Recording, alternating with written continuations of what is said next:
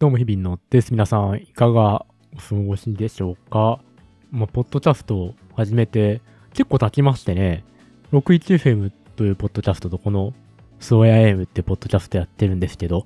61FM の方はもう1年半ぐらいですかなんだかんだ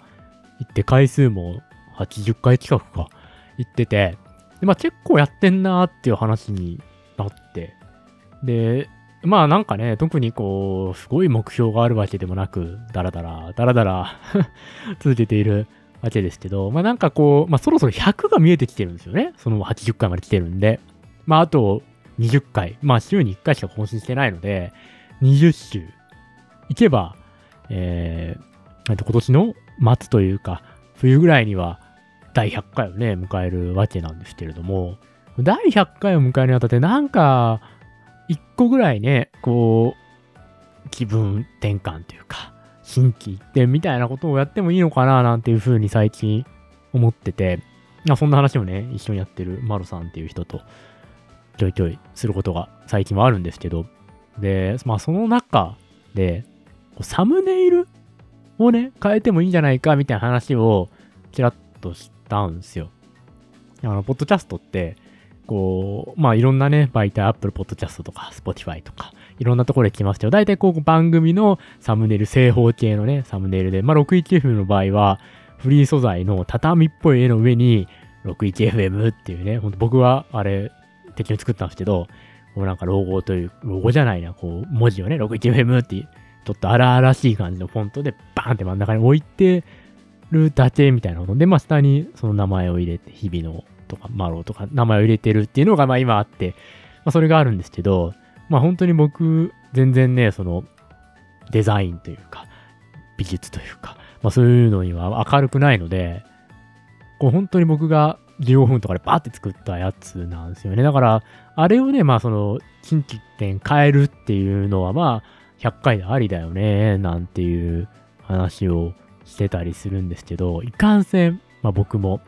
そして一緒にやってるマロさんも、絵がね、描けないんですよね。そう、だから、こうまあ、誰かにね、依頼をして描いてもらわないと、多分あれを超えるものっていうか、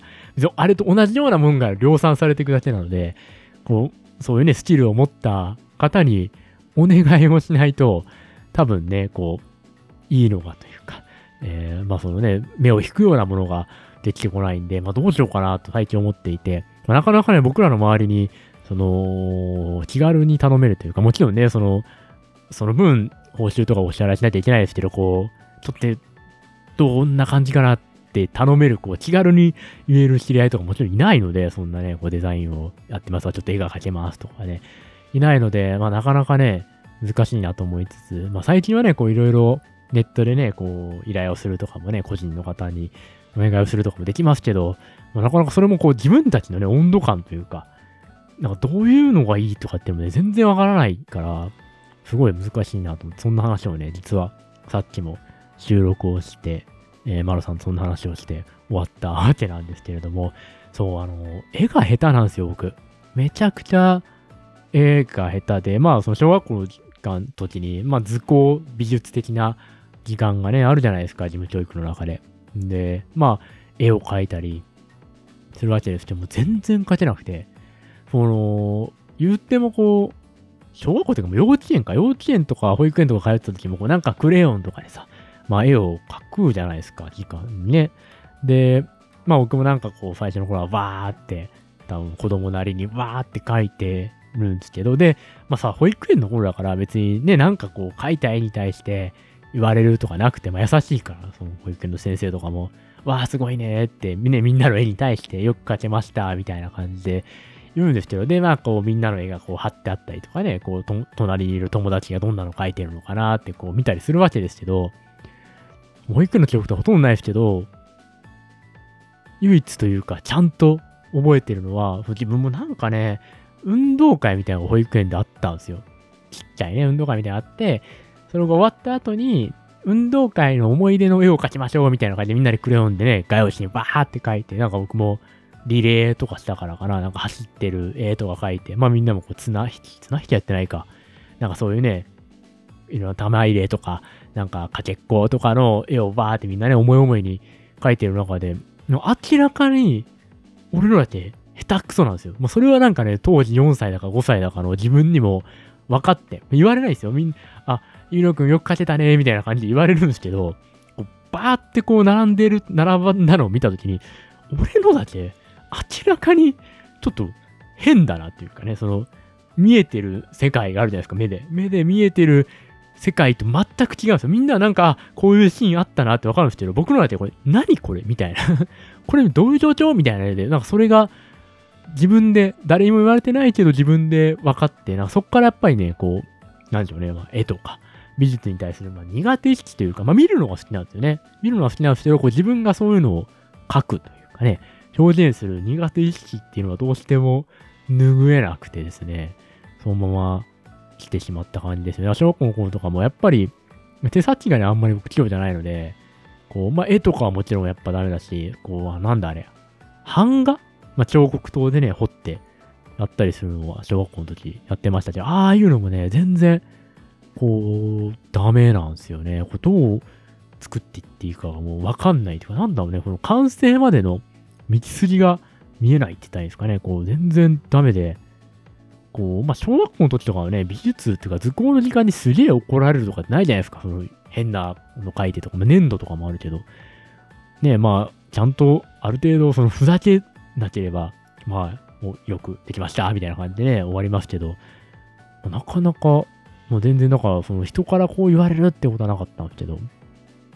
結構、あの自分では負い目を感じながらね、小学校も生きてきて、で、中学生になった時に、まあ、中学校1年生だったか、中学校2年生だか忘れましたけど、その、まあ、美術の期間でね、まあ、絵描いたりとか、いろいろやって、それやって、まあ、あれだなぁと思いながらやったんですけど、ある日、写真を撮るっていう授業があったんですよね、美術の時間に。もう、とうちの学校だったのかわかんないですけど、本当に、あんまりまあ、大きい学校じゃなかったんで、生徒数も少なかったんで、その美術の時間に、そのクラスで、一人一台デジカメが渡されて、まあなんか20分ぐらいで、もう学校内、敷地内であればどこ行ってもいいから、写真を何枚かまあ撮ってきてくださいっていう事情で。で、写真撮って、まあなんかこう、なんでその写真を撮ったのかとか、えー、こう、ここ、なんかどういう思いなのかとかね、いうのを後で教えてくださいって言って、わーって解き放たれて、僕もまあ何枚かこう、ね、パシャパシャ撮って、でもそっから、まあいっぱい撮ったから、こう、みんなに見せるというか、まあ、先生に見せるものをなんか3、4枚ぐらいかな、自分の中で選んで、こう、まあ出すという感じで。で、なんか適当にね、僕もなんかどっかの空い空いてる教室とか、まあ外の校庭の写真とか、体育館とかね、の写真とか、まあ適当に撮って、バッて出したんですよね。そしたら、なんか一個ね、パソコン室かなんかがその日空いてて、その授業の間、誰も使ってなくて、なんかパソコン室の写真かなんかを、なんかどっかから撮ったんですよ、端の方から。前景が見えるかなんかちょっと微妙な角度からパシャって撮って。で、なんか自分の中では、おなんかパソコン室の写真っておもろいなと思って、なんかそれを出したんですよね。で、パソコン室、これ、なんか面白いなと、まあ、人がいればパソコン室なんか面白いなと思って、みたいなことをできた人と言って、出したら、美術の先生が、うーん、つって、そうだな、つって、これだけは何を表現したいのかわかんないね、って言われて、ああ、と思って、確かにと思ってね、そのまあ、いろんなね、生徒が、まあ僕の同級生が、まあ、校庭の花とかね、糖質の黒板とか撮るわけですけど、このパソコン室は一体どういうみたいな。で、またなんか角度がね、結構特殊だというか、まあ、僕個人として多分何も考えずそこは撮ってたんですけど、なんかちょっと半分影になっちゃうみたいな、ちょっと微妙な画角からまあ撮っていて、それは覚えてて、なんでこれは一体ここからみたいな。前景を撮るのはね、もっとこう、扉のところから撮るとか、まあ、逆にパソコンを接写するとかね、多分いろんなやり方っていうのがあると思うんですけど、よくわかんないとこから、よくわかんない角度でパソコンに撮ったから、半分ちょっと火事で暗いし、みたいな感じになって、これは一体何なのかねって言われて、うん、つって。で、僕もまあね、当時中学校1、2年生ですから、まあそれなりにね、こう、なんていうんですか、反抗期じゃないですけど、プライドみたいな、変なプライドみたいなのがあって、いや、これ、半分火事になってるのは、かっこいいなと思って、みたいなことでね、言ったら、いや、そういうのはまだ早いねって言われて、ね、まあ一刀両断された記憶があって、まあそっからまた美術というか、絵というか、が、まあ自分でやるのは苦手になりましたね。写真もそこから撮らなくなりましたしね、あんまり。最近になって、ほんと、2019年ぐらいからですよ。2010年、2020年か。あのー、まあコロナとかがね、あって、あんまり出歩かなくなってから、写真って割とあった方がいいんだなって思うようになって、そこからまスマホですよね。スマホでバシバシ写真撮るようになりましたけど、それまでは全然、もう写真も別にいらんやろって、そこから、そのね、美術のね、何表現したいのかわからない事件から 撮ることがね、少なくなったんで、まあなかなかね、美術の世界奥が深いなと。あ、逆にね、なんかその分というか、なんか音楽が好きだったんで、まあどちらかというと、絵とか写真とか、そういうのよりは音楽よりみたいな。別にね、まあそのどっちかにこだわる理由ってないんですけど、まあなんかその分音楽でみたいな、カバーしようみたいなよくわかんない考えでここまで来た感じっすね。ということで、いや本当はね、このロゴとかをね、どうにかしたいなと思ってて、もし、まあ、なかなかね、いらっしゃらないと思うんですけど、えー、私ロゴかけます。サムネイルかけますというか、とか、えー、かける人知ってますってことはですね、あの、もちろん、報酬をお支払いいたしますので、なんか、どういうとこに頼んだらいいんだろうね、こういうのって。まあなんかそういうね、ありますけど、ここならとか頼むやつとか、なかなかね、頼む方も勇気がいるというか、注文する方も勇気がいって、なかなか難しいなと思うんですけど、なんか頼んだことあるよとかね、そういう経験談も含めて教えていただければ幸いでございます。ということで、ありがとうございました。日比野でした。またどこかでお会いしましょう。